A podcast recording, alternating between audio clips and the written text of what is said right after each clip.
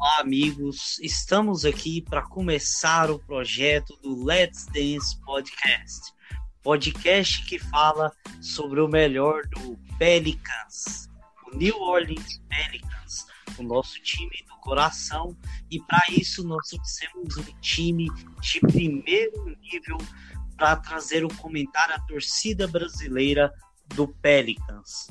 Eu apresento a vocês aqui, em primeiro lugar, o nosso amigo Gilson Makimoto. Olá, Gilson. Muito bem-vindo ao projeto do Let's Dance Podcast. Boa noite, bom dia, boa tarde para quem escuta a gente, né? A gente não sabe porque nossos ouvintes vão estar escutando. Então, eu sou o Gilson, né? eu, eu assim, participo de vários grupos, é, participo aqui do, do Twitter brasileiro aí de basquete. Então tem muitos lugares que eu sou conhecido como único torcedor dos Pelicans, cara. Vocês acreditam nisso? Que absurdo. então, assim, que que, é, por que, que eu me credenciei aqui, né, depois do, do convite para participar do projeto, para comentar, né, sobre a franquia, né? Eu acho que eu acompanho essa franquia desde o final da década de 80, pessoal. Não tô entregando minha idade, não, né? Mas eu comecei a acompanhar na época que ainda era o Charlotte Hornets, né? Quando começou as transmissões pela Band. Sei, acho que vocês devem ser muito novo para isso, né? Mas ah, então o que que acontece? Né? A gente começou a ter aquela, foi bem no começo da era do campeonato do Jordan, né? Aí tinha um time lá que sempre tinha um boné de um, um uma abelha, né? um zangão, e fazia muito sucesso. Então quando começou a, a acompanhar, assim, por ser um cara meio hipster, né? Não quis ser modinha do, do Jordan, né? Então a gente acaba acabou seguindo pela por acompanhar a franquia. Né? Que logo depois, em 91, 92, 93, draftaram dois caras ótimos, que eram o Larry Johnson e o Alonso Mourning, né? Então, é, cara, naquela época, pra quem tava começando a ver caras que se, se a gente puxar para a década atual, para a situação atual, é mais ou menos o que, que a gente vai ter, né? Que a gente vai estar discutindo. Então, desde lá, eu acompanho a franquia, né? Passando por diversos jogadores, eras. Então, quando foi em 2013, né? Foi quando 2002 foi, teve a realocação, né? Então, em 2013, quando a franquia resolveu mudar o nome, né? Foi adquirida pelo, pelo Tom Benson, Aí ficou, né, ficamos naquela dúvida, né? Vamos voltar para ser Charlotte ou vamos seguir aqui, né, para para essa franquia, né? Então eu acabei seguindo e desde lá eu acompanho, né? Até porque eu falava pro pessoal na época, olha, esse Charlotte Hornets é o Charlotte Bobcats disfarçado. É melhor ver o que, gente já tá acompanhando desde sempre. Né? Então, desde lá, a gente procura é, informação. Hoje está bem mais fácil né? No, no, há um tempo atrás era mais difícil. Então hoje a gente consegue, o tempo que a gente tem, a gente procura ler, se informar e, e, e às vezes tentar passar um pouco de, de um pouco mais de informação para quem não conhece. Muito Beleza? bom. Então sabemos que o Gilson é o vovô da turma. bom, a, em segundo lugar aqui, eu vou apresentar mais um dos comentaristas desse nosso podcast, o Ivan, que cuida da página do New Orleans Pelicans Brasil. Ivan, se apresente ao pessoal. Fala, galera. Então, muitos devem conhecer, muitos que estão escutando aqui devem conhecer a página no Twitter Pelicans Brasil. Sou eu que tomo conta por lá.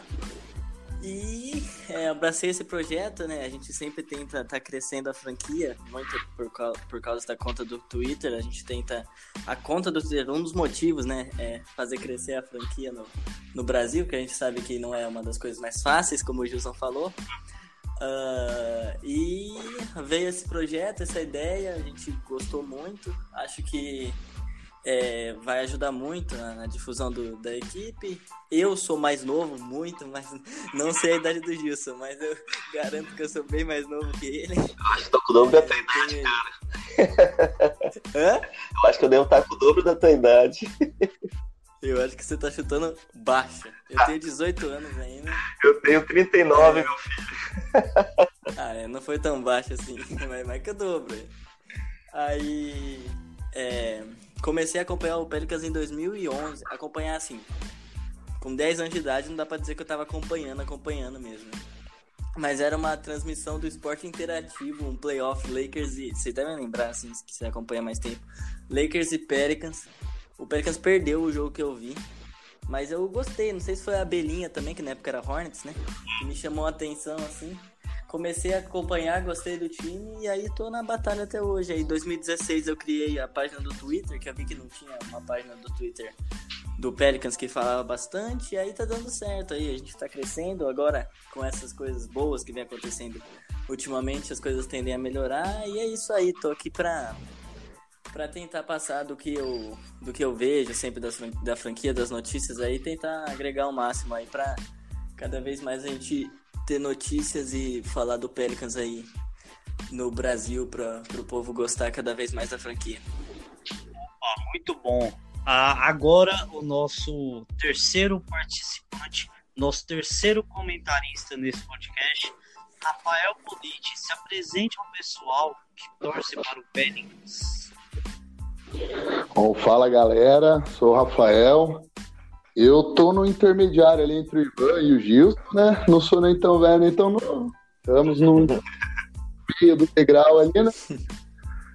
Uh, eu, bom, eu como a exemplo dos dois também, eu comecei a me interessar pela Belinha ali, né? Um pouco depois do Gilson, um pouco antes do Ivan também. Mas foi inclusive por causa do talvez o pai aí que a gente não conhece do nosso querido Zion Williamson, né? Por causa do Larry Johnson. Perfeito. E esse cara era, pô, era diferenciado demais se não fossem as lesões, né? E também eu não queria, também me interessei bastante, não queria ir pelos mainstreams, pelos times mais do pessoal da moda. Achei muito o jeito que os caras jogavam, me interessou também o jogo e comecei a realmente dedicar quando a internet chegou aqui no Brasil também, né? Porque pegar jogo na TV antes era um parto, né? Com certeza. E aí, conforme foi crescendo mais a NBA, chegando mais na internet, fui me interessando mais também. E por ser jogador, joguei federação técnico do time da minha faculdade, quando fazia faculdade. É, só foi crescendo só o, o interesse e a paixão mesmo pela, pelo nosso Hornets, agora Pelicans, né, desde 2013. E, e, talvez eu seja um dos poucos caras que acha que o Del Dempsey era bom. Me juro. E já viveu tempos sombrios, né? É, Comparado com alguns. É, a noite é mais sombria antes do amanhecer, né? Bom, E no- ah, Falo groselha, viu? Pode ficar, não fica em pistola, não. Eu falo umas groselhas. tranquilo. Ah, bom, pessoal, eu, eu deixei por último para me apresentar porque, primeiramente, ah, eu sou o último a chegar nessa nação pelicana. E, em segundo lugar, eu não sou originalmente um torcedor do Pelicans. Eu sou um torcedor do Lakers que está acompanhando. Para quem não sabe, eu, meu nome é Marcos e eu cuido do arroba Lonzo Brasil. Então agora, o bom é um jogador do Pelicans. E eu tenho que acompanhar e, e trazer as notícias do Pelicans. Acabei acompanhando essa off-season inteira. Eu já sabia quem era o Pelicans desde muito antes. Sou torcedor do Lakers já faz 11 anos. Mas era necessário me aproximar do Pelicans e me aproximar dos torcedores do Pelicans para entender essa franquia e a cada dia eu tenho gostado um pouco mais. Então, tive essa ideia de, de começar o podcast, chamei esse pessoal aí gabaritado para poder é, fazer os melhores comentários sobre a franquia. Ainda tem um quinto integrante que não está aqui nessa primeira gravação, mas nas próximas o Caio vai estar conosco. Bom, agora após toda essa apresentação desse povo que torce verdadeiramente para o Pelicans, eu queria colocar aqui o início da nossa pauta. E o primeiro assunto que eu achei necessário nós trazermos aqui é sobre ah, o que mudou na franquia da última temporada para cá. E um principais a, a pontos dessa mudança, dessa virada de chave, foi a chegada do David Griffin. Ele chegou no final de abril, de maio, né? meio na loteria do draft. Ele que é um afortunado por loteria de draft. Ah, Para os que não sabem, ele foi a primeira escolha agora em 2019, mas ele também era GM do, do Cavaliers quando eles conseguiram primeira escolha quando eles tinham 1% de chance. Então, o cara afortunado veio junto com ele veio mudanças em toda a equipe, técnico, corpo médico, físico, tudo está mudando na equipe. Eu queria ah, pedir para vocês, Gilson, falar um dessa mudança que David Griffin é, trouxe para a franquia do New Orleans Pelicans. Beleza, eu acho que eu vou começar então, né? Já que vocês, vocês vão deixar o mais velho começar a falar, né? Por favor, né? Então, Respeito, né? Então, assim, gente, é, é assim, quando a gente estava é, conversando, é bom dar um panorama de como que era essa franquia antes do David Griffin, né? Antes desse cara sortudo, gabaritado chegar. Então, como, como o Rafa falou, né? Ele já ele é um cara que gostava do Dempsey, porque antes do Dempsey, não sei se vocês se lembram, existia um cara chamado Jeff Bauer, famoso sargento pincel. não sei se vocês. Então, ele que era o nosso GM. Então, assim, é que eles realmente foram tempos mais sombrios, né? Então, em meados de 2010, lá quando, quando a, a franquia foi vendida, né, na época o George, Sheen, né, que era um antigo dono da franquia, vendeu por 300 milhões. Hoje a franquia tá avaliada em quanto, gente? 2 bilhões? É algo... 2 bilhões. Isso. Então, o que, que aconteceu, né? Nessa época que o, o nosso amigo Del Dempsey entrou e puxou aquela troca do nosso, nosso estimado Chris Paul, né? Que hoje já não é um contrato tão amigável, né? Um contrato todo mundo fica querendo se livrar. Mas foi ele que se envolveu naquela polêmica lá de querer trocar o Chris Paul pro Lakers, né? Que acabou não dando certo e o pessoal até hoje fala que a NBA é, é, vamos dizer assim, quer prejudicar o Lakers e tal, mas foi tudo porque a franquia não tinha dono, né? Então foi meio que pra, é, vamos dizer assim, é, era o interesse do, das outras franquias que mantesse a competitividade. Então acabou se trocando pelo, pelo Clippers, né? Que é, é baseado no Eric Gordon, o Chris Kaman, o Alfaro Camino e uma primeira escolha que virou depois o nosso Bustin Rivers, né? Conhecido da gente. então, assim, quando ele entrou, é como, como o Rafa falou, foi, foi pra gente pô, uma novidade, um cara que veio do San Antonio Spurs, escola Popovich, é um cara que deve conhecer. Mas o grande erro dele, pelo menos na minha opinião, depois vocês vão poder dar sua opinião também, é que ele sempre quis faz, é, mimar o Anthony Davis. Então o Anthony Davis nunca queria jogar de 5. Né? Então ele, ah, eu quero jogar de 4, na posição 4, ala de força, eu quero ser um 5. Aí trouxemos o Omerazzi, que é aquele contrato maravilhoso que a gente conseguiu se livrar na temporada passada. E, e fora as outras, outras trocas que estão, que daí é, a gente conseguiu ir para playoff em 2015, né? Foi, foi um negócio bacana. Aí, aí, aí tivemos aí os problemas de, de lesão, trocar de técnico. Então, a última cartada dele mesmo foi trazer o, o, o Cousins, né? É, até, até aí tava tudo tranquilo, parecia que a franquia ia decolar. Mas aí aquela lesão aí desencadeou todo esse processo. E o Anthony Davis lá acabou meio que, ó, é, eu não sei, isso aí é uma questão dele, né? Eu prefiro não comentar agora nesse momento. Mas acabou querendo sair e na época, né, até o, o Marcos vai poder falar o que, que ele achou, é, o que a torcida do Lakers achou de não ter feito a, a troca naquela época, mas naquela época não parecia um pacote tão bom quanto foi agora, né? Quando o Griffin assumiu, que ele voltou assim, vamos acalmar nossos corações, vamos voltar a conversar, vamos ver qual a melhor, a melhor oferta. Então, quando ele chegou, ele já chegou com já chegou com todo o apoio da, da alta direção, algo que o Dempsey nunca teve, porque se vocês, para quem não conhece, quem não Davis ele não era um executivo, vice-presidente, né, e tal, ele, ele, tinha que se reportar para o Michael, Michael Gomes, que era o general manager do Saints. então, por isso que isso, isso, também eu acho que atrapalha um pouco. É, o cara se, se sentia pressionado, sentia que não era, não era, vamos dizer assim, querido lá pela alta direção. Ah, Rafa, fala aí para você como era antes e o que mudou quando chegou o David Griffin. Opa, beleza. Bom, é, como o Gilson já falou bastante, né, falou muito bem, uh, foram alguns anos de montanha-russa mesmo, né, antes do David Griffin. Eram anos de loteria e muita derrota, seguidos de trocas ousadas e escolha de primeiro round indo embora todo ano em troca. E acabou que as lesões falta de sorte, planejamento ruim, num, nunca deram continuidade para esse time.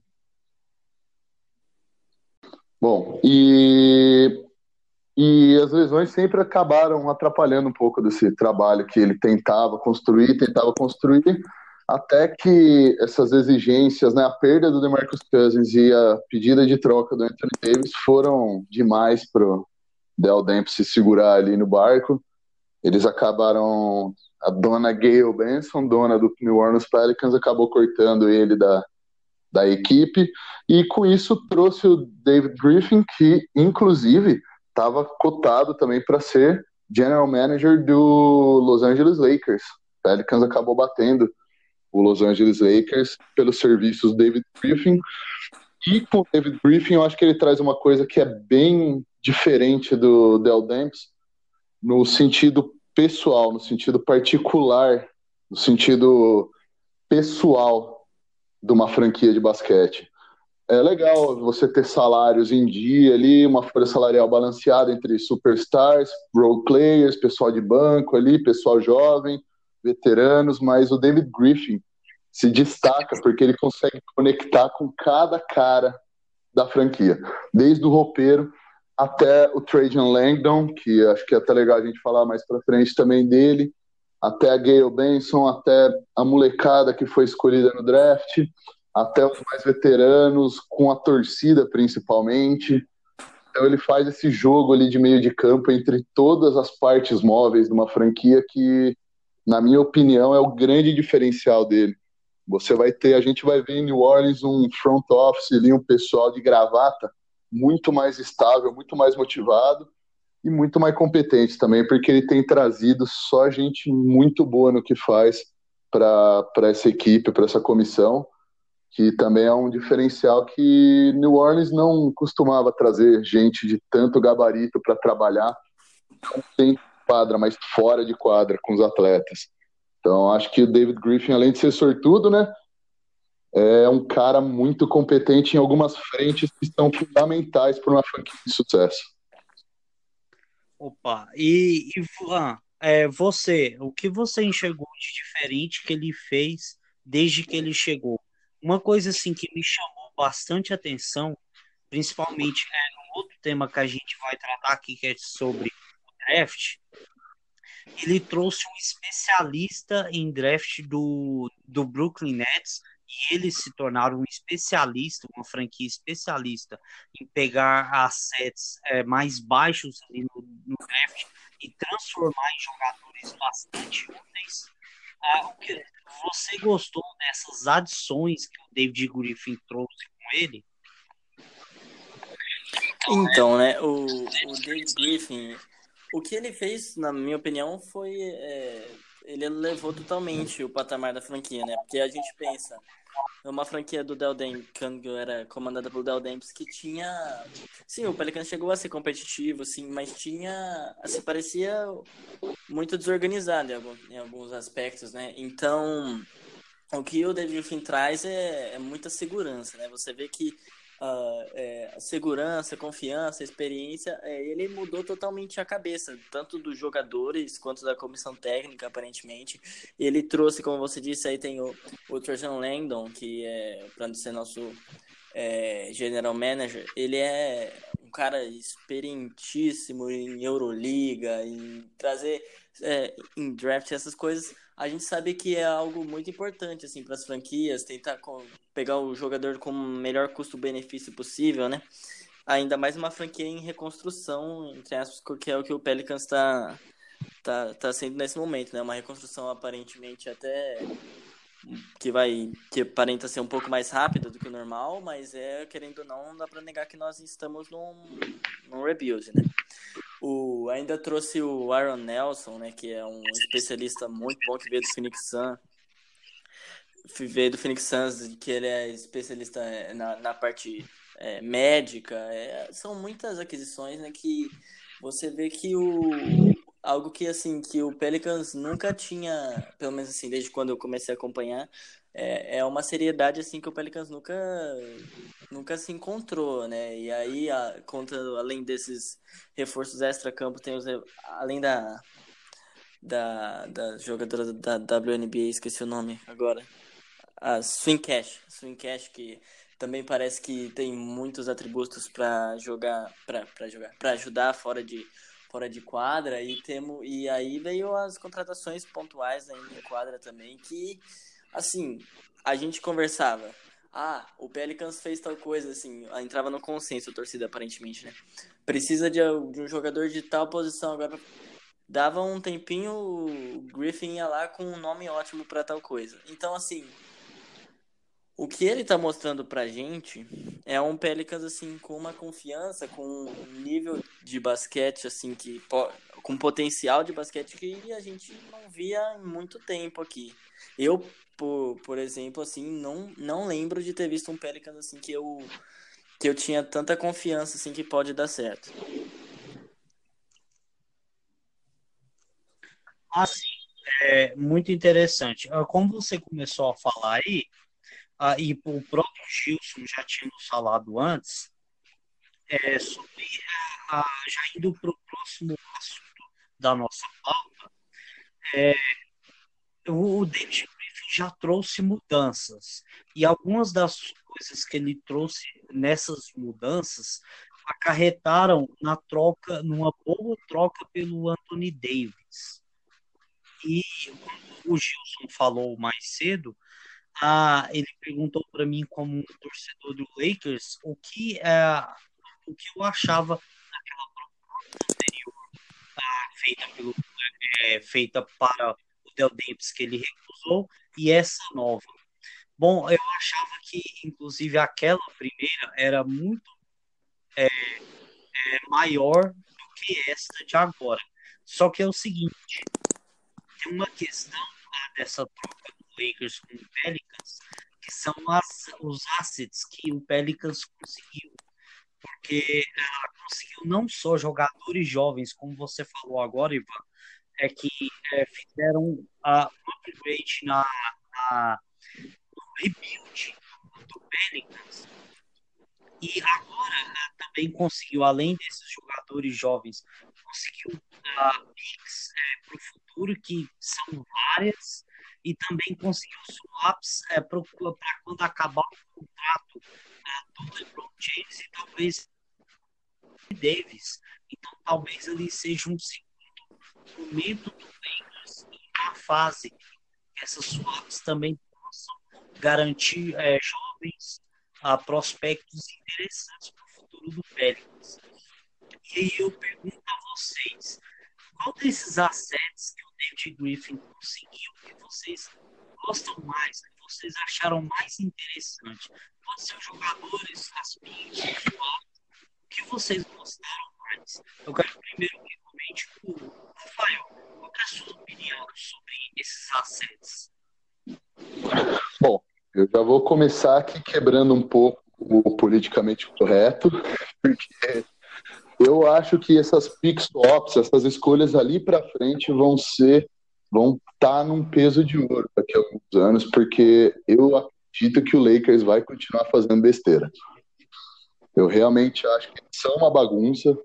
Eles contrataram Frank Vogel só para ser demitido para o Jason Kidd tomar o lugar dele. Uh, LeBron, Anthony Davis, mais um pessoal ali que não sei se segura o rojão durante os playoffs. Eu não consigo ver esse barco andando para frente do jeito que o pessoal lá em Los Angeles acha que vai rolar. Então, para mim, essas escolhas lá para frente vão ser, cara, vão ser de fundamental importância para a gente dar um upgrade no time, quem sabe transformar essas escolhas com mais algum jogador nosso naquela última peça que falta para de fato ser um contender, brigar por um título de verdade, porque no momento a gente tem Brandon Ingram se recuperando, né, de, desse problema de saúde, não né? chega a uma lesão, né, mas um problema de saúde mesmo que ele teve. E é uma questão ainda, é um, uma dúvida, a gente não sabe como que ele vai voltar, ele também não, nunca foi o cara mais saudável nesses três anos dele de NBA. Lonzo Ball, mesma coisa, dois têm muito talento, mas tá disponível também é uma habilidade, os caras estão sempre no banco. Talento não falta, mas falta número de jogos jogados. Então, gosto muito desses jogadores que vieram. Josh Hart é o rei do Instagram e do Twitter aqui em New Orleans já, né? Mas é, quanto entre jogadores as escolhas, eu acho que essas escolhas mais para frente vão ainda valer muita coisa. Uh, Gilson, você me perguntou sobre a questão da, da, das, da, das ofertas, tanto a de fevereiro quanto essa de junho que foi aceita pelo David Griffin. Você, o que você gostou mais dessa oferta aceita pelo David Griffin? Olha, eu, eu, vou concordar com o Rafa, né, que, que essas escolhas futuras aí, a, a nesse momento, é, não, não vão fazer falta para a gente nesse momento. É, que, que realmente eu, eu também estou apostando nessa dupla, esse backcourt aí do Drew e do Lonzo, cara. Eu, eu espero que realmente eles consigam defender qualquer, qual, qualquer, vamos dizer assim, armador aí, alarmador que, que tenha na liga, né? Porque os caras realmente são muito bons, são muito físicos defensivamente. É, eu é assim, mas, mas para mim ainda essas piques futuras aí, quando de, de, quem desses jogadores conseguir realmente se firmar, é, futuramente essas piques aí vão, vão ajudar bastante aí para sempre falta, né? Sempre falta aquela peça mesmo para chegar, né? Então, realmente, pegar essas piques futuras aí, eu achei muito legal. Mas os jogadores realmente que vieram, é, eu, eu, nesse momento aqui, visualizando como, como foi a, a free agency, né? quem que a gente trouxe é, para complementar esses jogadores, eu acho que vai ser muito bom. E vamos ver quem deles aí vai ter, vai conseguir, né? É, eu não sei se é, quando eu caí aqui, eu comentei sobre o Aaron Nelson, mas eu espero que o Aaron Nelson, com toda a experiência que ele tenha, ele consiga manter o Brandon Ingram e o, e o Lonzo saudáveis para que eles possam mostrar o potencial que realmente eles têm, né? Porque realmente essas lesões atrapalharam bastante e como eles são agora, né, praticamente o Ingram em ano de contrato e o Lonzo ano que vem ano de contrato, eu espero que realmente eles mostrem para que e todo esse potencial que realmente eles têm para que a gente veja que a gente a gente acompanha basquete sempre quer o melhor para os jogadores, né? Então a gente quer que eles cheguem no potencial. Então espero que, que eles consigam evoluir e, e, e mostrar esse, esse isso que a gente sabe que eles têm, né? Sim, sim. Ah, e você, Ivan, o que você gostou mais desse pacote aceito uh, pelo David Griffin. É, como vocês, o Rafa já falou bem da, das picks futuras, o, o Gilson desse, desse, desses frutos da troca, exatamente assim, vindo do Lakers, eu até é, complementando o que o, o que o Gilson falou, eu acredito que assim, se naquele backcourt que nós tínhamos com Rondo e, e Holiday, a gente conseguiu é, defender, anular muito bem o, o Lillard e McCollum naqueles play, naquele jogo de playoff e em vários outros jogos, assim, vários bons jogadores, principalmente contra o Holiday. O Lonzo Ball, a gente sabe do potencial defensivo que ele tem, então é, é mais uma questão saudável. Acredito que se ele estiver saudável, vai ser difícil ter um, um backcourt aí que o, que o Pelicans não vai conseguir defender, né? É, o Drew Holiday dispensa comentários, o Lonzo Ball muito talentoso na defesa também, então acho que vai mais da, da questão de saúde mesmo, de ambos, né? O Holiday não sofre mais com lesão faz um tempo, mas é, é sempre bom constar que, assim, se os dois ficarem saudáveis, eu acho que vai ser, defensivamente, para mim, é o melhor backcourt da liga.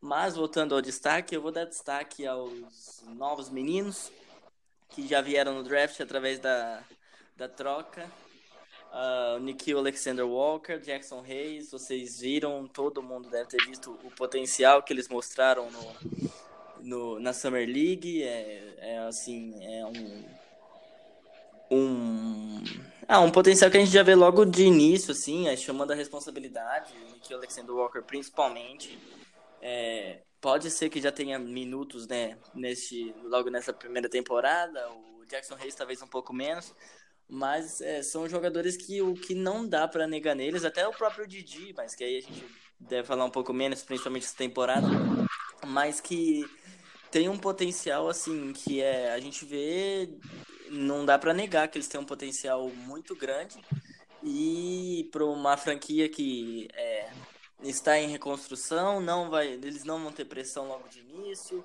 Isso ocorre também para o Ingram e para o Alonso Ball, que agora não vão ter a pressão de jogar em Los Angeles o Josh Hart também. Mas a questão é que, assim, foi uma, foi uma, uma troca que trouxe belas armas para agora, belas armas para um futuro próximo aí com o Nikhil Alexander, Jackson Hayes, o Didi, e belas armas para um futuro mais distante com as picks, é, com as picks futuras aí que já falamos por aqui. Eu acho que assim, Óbvio que a gente às vezes até pensava em ter uma troca melhor para Anthony Davis, porque tudo a gente achava pouco por ele. Mas o que a gente conseguiu tirar, o que o David Griffin conseguiu tirar foi sensacional. Né? Não sei a sua visão aí pelo lado do Lakers exatamente, mas o Pelicans acho que conseguiu roubar o máximo que conseguiu aí. Parece que foi muita coisa mesmo. Sobre a troca, eu, eu acho que o Lakers deu muita coisa, uh, mais do que, porque eu, eu achei que, que seria necessário para ter um jogador que está querendo sair e, e, e ainda fazendo força para ir para uma franquia específica, mas é algo que era necessário, tá? Porque o próprio David Griffin já teve LeBron James sobre o seu comando e ele sabe que tem que ceder coisas do seu futuro para uh, fazer o time do LeBron James ser campeão. E o Lakers, quando fez essa troca, pensou exatamente nisso, no all-in, em tentar uh, é, partir para o título, porque eles têm LeBron James no seu último contrato. Então é necessário você fazer de tudo para tentar ser campeão com o LeBron James. Então eles deram tudo, deram o que tinha agora e o que tinha no futuro. É, e como você já tocou no, no próximo assunto da pauta, já queria avançar aqui no podcast, a, através dessa troca vieram também alguns outros jogadores já nesse draft, como você falou, o Nikhil Alexander, a, o Jackson Reyes e o e o Titi também vieram porque ele, o Pelicans acabou trocando a pick 4 que era do Lakers tá, com a Atlanta Hawks. Então, conseguiu já outros assets. O que eu achei mais interessante é porque o David também conseguiu maximizar o draft. Ele conseguiu ser campeão, acho que com sobras desse draft, saindo com o melhor jogador da classe, com outros bons complementos e com picks ainda para usar.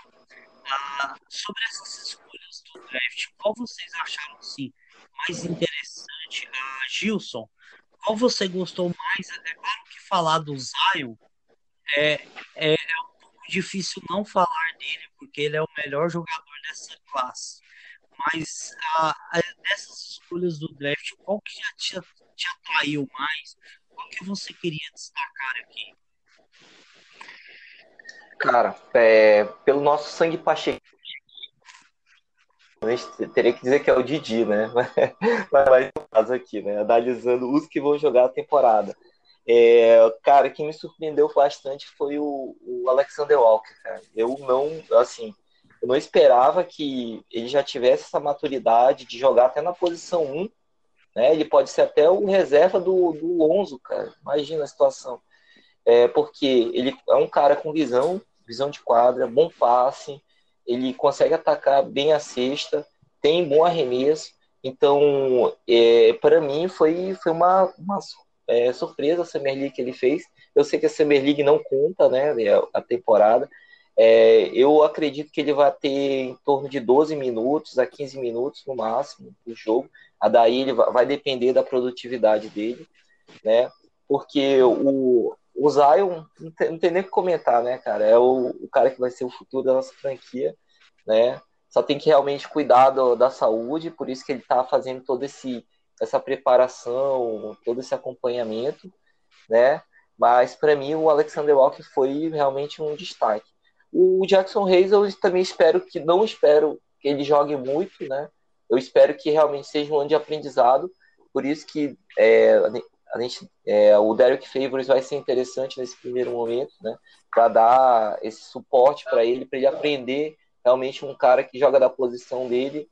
É, e então, na minha opinião, nesse primeiro momento que, que me surpreendeu positivamente, até pela, pelo, pela que foi a PIC 17, né, se não me engano dele, é, foi, foi, bem interessante. Esse foi um achado, né? É como eu tava, tava lendo um artigo sobre o, o Langdon, ele falou que ele assistiu mais jogos do, do, do Now do que, do que ele esperava. Né? Então ele foi para muito jogo lá da, da universidade dele, que não é uma das maiores, é, e justamente para avaliar, fazer todo esse scout, né? Para ver se se era o cara que valia a pena apostar, né? Então, só para deixar... Para mim, seria esse cara. Só para deixar claro aí, para vai que alguém não sabe, né? Quando ele fala Now é o Nick Alexander Walker, né? Que são as iniciais do nome dele. só para vai que alguém, né? Beleza, cara. É, Ivan, e você, o que você achou da, das escolhas do draft e o Pelican 6? É, então, é, como eu já falei, né, eu destaquei as escolhas do draft, é, aparentemente foi, foi algo sensacional, né? Trouxe três bons jogadores com futuro, mas como o, o Gilson já destacou o Nick Alexander Walker, eu vou destacar um pouco Jackson Reis, que o próprio Dave Griffin né, disse no, na época da Summer League, quando o Jackson Hayes começou a se destacar bastante, falou que a, o pensamento do David Griffin né, na temporada para o, o Jackson Hayes era dar a red shirt, né, que eles chamam lá, camisa vermelha, pro, pro Jackson Hayes, que, era, que é o jogador que esquenta banco, ia entrar assim, no máximo garbage time, alguma coisa assim. Essa era a expectativa para a primeira temporada do Jackson Hayes, né? Mas com o desempenho que ele teve na Summer League, todo o potencial que ele demonstrou, o David Griffin falou que, que estava que ia estudar maneiras que ele ia dar, ele ia conseguir dar tempo de jogo para o Jackson Hayes na temporada regular, assim. É, então a questão é que a gente não pode esperar muito do Jackson Hayes agora. Ele é um jogador talvez o com por mais que o Zion Williamson seja muito atlético, mas o Jackson Hayes ele é muito, muito atlético mesmo. A gente vê uns tocos, umas enterradas dele assim que é de outro mundo. Você não vê jogadores normais fazerem isso. É, ele chegou a dar o toco com cotovelos, é, tamanha é, vontade que ele vai para a jogada, não, não economiza nada, é até, até um pouquinho perigoso isso, mas ele vai aprendendo com a experiência. Então, assim, eu queria, eu vou destacá-lo porque é um jogador que para agora, no momento inicial, assim, ele pode não ser um, uma peça-chave ah, ou que vai contribuir como o Nikhil Alexander Walker já deve contribuir, mas o Jackson Reis, assim, além de ser muito novo, né, pro futuro é um jogador sensacional. A gente sabe que é, o que ele pode trazer para a equipe aí é é algo que é, pode, pode ser um, um dos destaques da franquia aí. Tem potencial para isso. Bom, Ivan, só para complementar aqui né, o que ele tinha comentado sobre o Jackson Reis, é, é, realmente ele é um cara muito cru, mas por quê? Ele praticamente começou a jogar basquete de 4, 5 anos para cá, né? Então, normalmente no, no, nos Estados Unidos, o menino começa cedo. Ele era um jogador de futebol, não lembro se ele era um wide receiver, não lembro, mas que no último ano do, do colegial dele, o cara cresceu 30 centímetros. Né? Então, daí ele foi, ele foi recrutado né, para jogar basquete, porque já não tinha mais altura é, é, para jogar futebol. Né?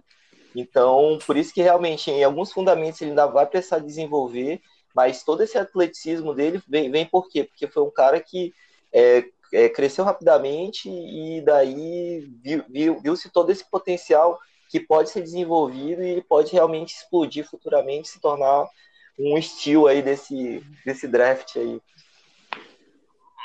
Uh, Rafa, o que, que você achou das escolhas do draft? Pois é, o pessoal já deu um breakdown bem legal aí. Bom, o, eu particularmente não, não era muito fã do Nick Alexander Walker. Uh, ele me mostrou algumas coisas durante a Summer League que me deixaram um pouco mais confortável com ele, mas eu ainda tenho um certo friozinho na espinha de imaginar que ele é aquele cara que faz de tudo um pouco, mas não é bom em nada, sabe?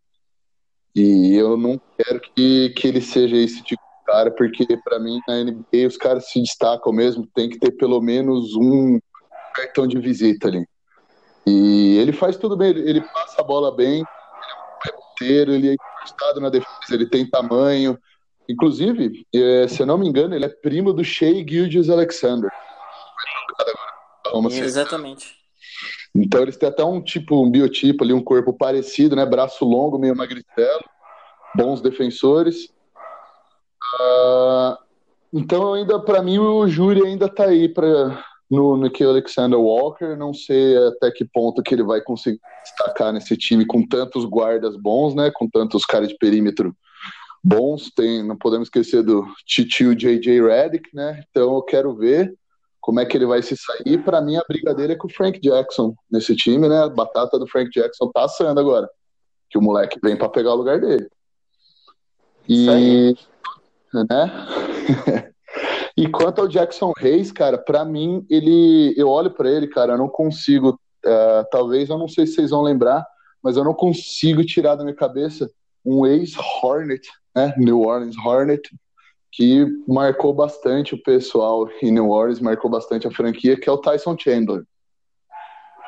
Para mim, os dois uhum. muito similares, chegaram super cruz na liga eram os caras que pulavam para bloquear qualquer coisa que estava perto do aro, reboteiro, e, e, eu espero e acho que a carreira do Jackson Reis vai seguir um pouco o mesmo caminho da carreira do Tyson Chandler, sendo um cara super atlético, mas ainda muito cru, falta atrás de falta, não vai conseguir achar muitos minutos no começo, mas ele vai começar a ficar mais disciplinado defensivamente, vai começar a falar mais na defesa, virar uma âncora defensiva. E eu acho que daqui a uns dois, três anos o Jackson Reis vai ser um terror defensivo do lado do Zion Williamson. E aí, Rafa, só complementando aí, cara, quando tu fala Tyson Chandler, o pessoal pensa que é esse Tyson Chandler, né? Mas é o Tyson Chandler de 10 anos atrás, né? Não, inclusive em New Orleans, ele com David West e o Chris Paul Isso. Crescent City Connection. Era lobby atrás de lobby, muito antes do pessoal do Clippers ficar se gabando. Isso mesmo. É, e o Tyson ele, ele evoluiu tanto na defesa que ele virou até defensor, né? Defensor do ano, em 2012, se não me engano. Exato. E o Jackson Hayes também, né? Para quem acha que o Anthony Davis era um alien, não que ele não seja, né? Mas o Jackson Reis cresceu um pé. É isso mesmo. O cara, um pé, para quem não está acostumado com as medidas americanas, aí um pé é uma régua. É, são 30 centímetros. Isso. Ou quer mais? cresceu 30 centímetros de um lado pro outro. É muita coisa, cara interessante. Ah, você já, a gente já está caminhando aqui para a parte final do podcast. Vocês já meio citaram ali ah, jogadores experientes que vieram para complementar esse elenco do jogo. Porque o elenco do New Orleans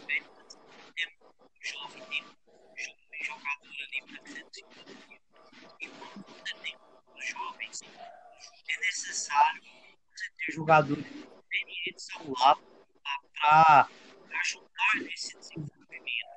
E o Pelicans Derek Favor, J.J. Redick para complementar esse elenco.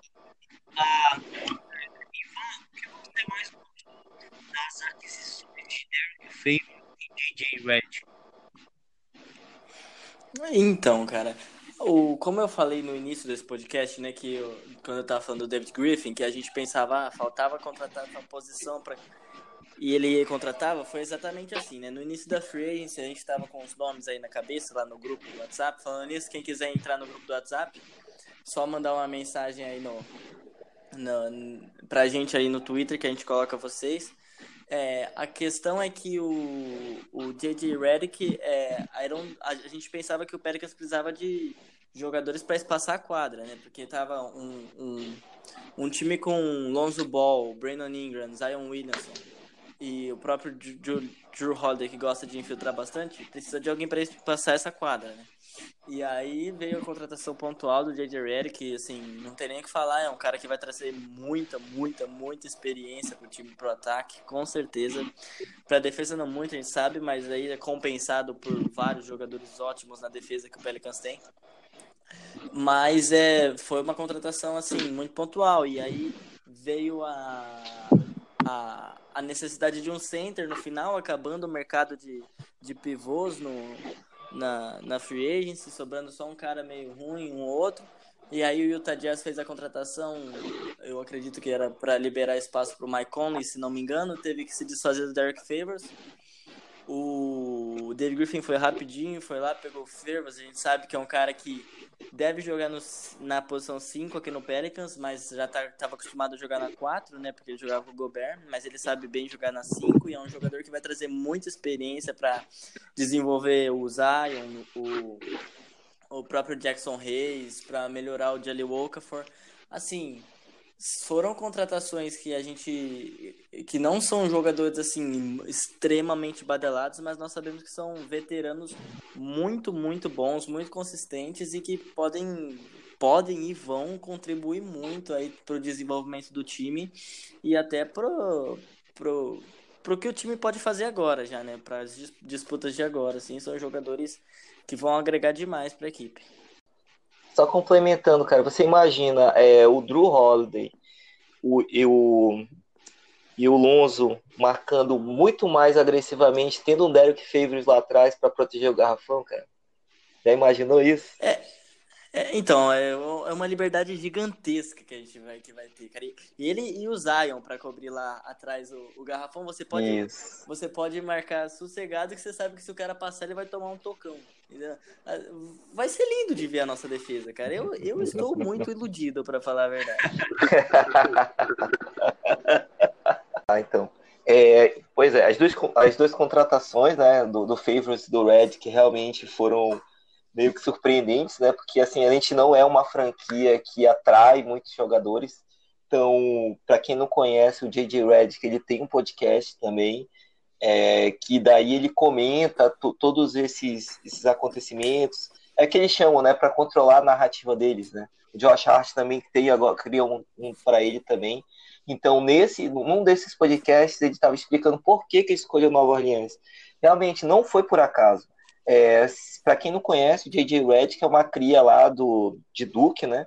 Então, o pessoal de Duke, que para muitos é a universidade mais odiada da, do, do mundo, né? É, por diversos motivos históricos. Então, realmente, eles têm lá uma, uma fraternidade muito unida. Então, o Trajan Langdon jogou com ele. É, o, quantos jogadores de Duke nós temos aí, gente? É, então, Jalil Okafor, quem mais vão ajudando Frank aí? Jackson. O, o Frank Jackson, o Zion, o Brandon Ingram, né? Também. É, eu sei que esses, esses é, cinco. são cinco, né? Isso. Então, é. realmente, é, tem, eles têm essa conexão, os caras se falam, conversam. Então, para ele, foi uma escolha meio que óbvia, né? Pô, eu já, eu já joguei com um cara aqui, com Embiid, Ben Simmons. Agora eu vou jogar também com um cara top aqui do draft, que é o Zion, que tem potencial, já foi passado para ele como que é o cara, como que ele é, focado. Até o Rafa pode comentar também que ele, um termo que ele fala muito, que é o, o cara que é o motor, né? O cara que não para, está sempre se é, procurando o jogo. Então, assim, realmente é, foi, foi uma adição muito importante. É um cara que já está há 13 anos na liga, nunca perdeu um playoff. Espero que não perca esse ano também. É, então, ele vai trazer essa, essa experiência né, desses jogos mais difíceis para os jovens, mostrar como é que ganha o jogo, cara. E, e eu já estou imaginando aquele, aquela, aquele aquele pick and roll que ele fazia com o Embiid fazendo com o Zion, cara. Eu já tô, também já tô iludido que nem o Ivan aqui. Mas, é... e, e, o Favors, é como eu já tinha comentado anteriormente, é um cara que realmente, ele tem o contrato dele, para quem não sabe, é um contrato, se não me engano, parcialmente garantido para essa temporada. Então, assim, se a gente não quiser, ele, o cara, a gente vai pagar um milhão de dólares aí para liberar ele, mas que não é o caso, né? é um cara que vai ser muito, apesar de não ter um nome assim, é, vamos dizer assim, de estrela, mas é um cara trabalhador. Então ele, ele tem é um dos melhores defensores de, de é, do aro lá que, que, que tem, né? Se você pegar por minutos, né? Por 36 minutos, o cara é muito produtivo, é, se vira bem com pick and rolls. Então, realmente, para esse, esse time agora, ele não vai ser o espaçador que o Zion precisa, mas é um cara que vai, vai ensinar os jovens que, que é ser um pivô na NBA, né? Bom, Rafael, uh, o que você achou Opa. das adições de Derek Favors e DJ Red? Bom, eu achei elas muito boas, exatamente o que o médico pediu para o paciente. E falar para você, bom, do JJ acho que o pessoal já falou o suficiente, muito bem, né? É um cara que mata a bola de fora desde que saiu da barriga da mãe. O cara matou muita bola em Duke, matou muita bola em Orlando, matou muita bola em Filadélfia e vai matar a bola de fora também em New Orleans. Cara mais experiente, bem mais experiente, acostumado com playoffs, como não me lembro se foi o Gilson ou se foi o Ivan que estou agora, mas ele não perde playoffs. E então faz uma diferença enorme quando você tem tanto jogador jovem numa equipe ótima contratação, dois anos, então não vai, caso dê tudo errado, não é um peso no, na folha salarial. Extremamente trocável esse contrato, caso dê tudo errado, que eu não consigo ver isso dando errado. E falar um pouquinho mais sobre o Favors rapidinho só. Uh, o Favors, na verdade, ele é na NBA de hoje em dia um 5, né? Ele tava meio que sendo forçado a jogar fora de posição em Utah, porque os caras têm aquele monstro que é o Gobert lá embaixo. E então, Favors é um cara que ele mais cão, mais tradicional, ele é forte, ele tromba lá embaixo, ele faz as coisas, pequenas coisas que ganham jogos, ele bloqueia rebote, ele ele briga lá embaixo por posição, ele faz corta-luz forte para liberar. E é, eu acho que ele vai ser muito importante também em outro aspecto que eu vi até num tweet e me chamou bastante atenção um tempo atrás. Alvin Gentry gosta de correr, né? Os times dele já são um pouco mais rápidos, ou muito mais rápidos no caso. Ainda mais agora tendo Lonzo Ball, que adora puxar um contra-ataque. Uma molecada super atlética, JJ vindo no trailer para matar uma bolinha de três ali. Eles vão puxar muito o ritmo do Pelicans. E o Derek Favors, na verdade, tá ali entre os top 5 dos, dos big men, né? 4 e 5, ele tá no top 5 ali de eficiência em early offense, que seria o ataque em até 4 ou 5 segundos no reloginho. Então, eu acho que ele voltando para uma posição 5 ali, onde ele pode ficar mais próximo do aro, para, como vocês falaram, proteger o aro caso o pessoal lá do perímetro seja batido, e podendo ter a liberdade de correr para finalizar contra-ataques, principalmente, pegar a defesa desarrumada, ele vai ser muito importante, além de, claro, como vocês falaram também, ensinar a molecada o que, que é ética de trabalho, o que, que é ser um pivô na NBA, que realmente o buraco é mais baixo. O pessoal é muito grande, muito forte. Bom, chegamos aqui na parte final. Uh, agora é a hora de nós despedirmos de quem nos ouviu até aqui, esses corajosos.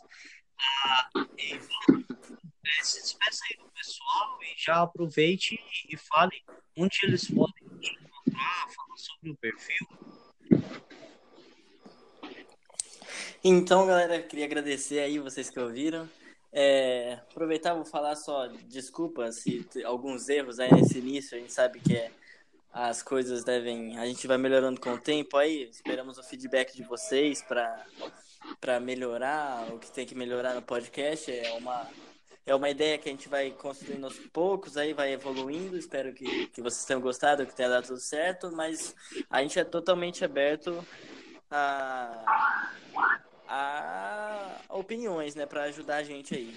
É, o meu perfil é o Pelicans Brasil no Twitter, é só pesquisar. Se quiser, arroba é Brasil. Mas é só pesquisar Pelicans Brasil no Twitter, é o primeiro que você vai achar. Eu tô lá sempre. Agora na off-season a gente dá uma diminuída nas postagens, mas já já estamos no gás de novo para falar do Pelicans. Qualquer notícia que sair, a gente tá lá, tá em cima, tenta dar retweets aí, informações. E essa temporada promete muito. É... E é, é isso aí, né? A gente tem que tentar apoiar o time aí para crescer o mais rápido possível. E muito obrigado aí, galera. Valeu. Foi, foi ótimo esse podcast. Bom demais. E você, Rafa, tem um destaque final? Aproveita também, já se despede pessoal. Bom, maravilha. Bom, eu não tenho nada, eu vivo embaixo de uma pedra. Para me achar, vocês têm que fazer sinal de fumaça. E agradecer a vocês. agradecer a vocês pela paciência de ter ouvido a gente. E espero vocês na próxima e mandem sugestões também. Vocês querem ouvir mais Zion, menos Zion, mais salary cap, mais propostas ou ideias de trocas malucas? Vocês querem que eu fale mal do time de vocês? Eu falo. Beleza? Mas, pessoal, brigadão e até a próxima, hein? Beleza, gente. Então, muito obrigado aí por, por aqueles que ainda estão escutando a gente até agora, né? Realmente é um começo de trabalho, a gente ainda vai corrigir bastante coisas, escutar bastante vocês. É, quem sabe daqui a pouco abrir também para perguntas, né? Para quem tiver dúvida, quiser nossa opinião, né? É, então, realmente, a gente vai ajustando para o formato que, que realmente vai ser melhor para todos, né? Então, quem quiser me encontrar para trocar uma ideia aí no, no Twitter, né? Meu nome é um pouco difícil, né? Para quem entrar. arroba G arroba G Makimoto, Depois que aprende é fácil, mas no começo é um pouco complicado, mas a gente, a gente sempre tá lá trocando uma ideia. Quem quiser entrar lá no nosso grupo do, do WhatsApp lá, o, entra pelo link aí que o, o passa DM aí pro, pro Ivan, que ele coloca vocês. A gente está no início aqui da, da temporada, a gente está fazendo aquele fantasy, né? Bacana. Então a gente está formando aqui a, a liga, vendo quem está interessado. E estamos lá para trocar ideia e, e fazer com que a, a, nossa franquia ela seja bastante conhecida. Né? Eu sou o Marcos, do arroba Alonso Brasil. Quem quiser seguir, ou já segue, continua ah, prestigiando o nosso trabalho lá no, no arroba. E eu agradeço a vocês que uh, uh, a começar esse projeto aqui. Obrigado pela participação, comentários. Também a você que ouviu até o final. Você é um corajoso, nós te amamos. Chegar até é, E esse é o fim do nosso primeiro podcast. Let's Dance Podcast Agradeço e até a próxima. The podcast you just heard was made using Anchor. Ever thought about making your own podcast? Anchor makes it really easy for anyone to get started. It's a one stop shop for recording, hosting, and distributing podcasts. Best of all, it's 100% free. Sign up now at anchor.fm slash new. That's anchor.fm slash new to get started.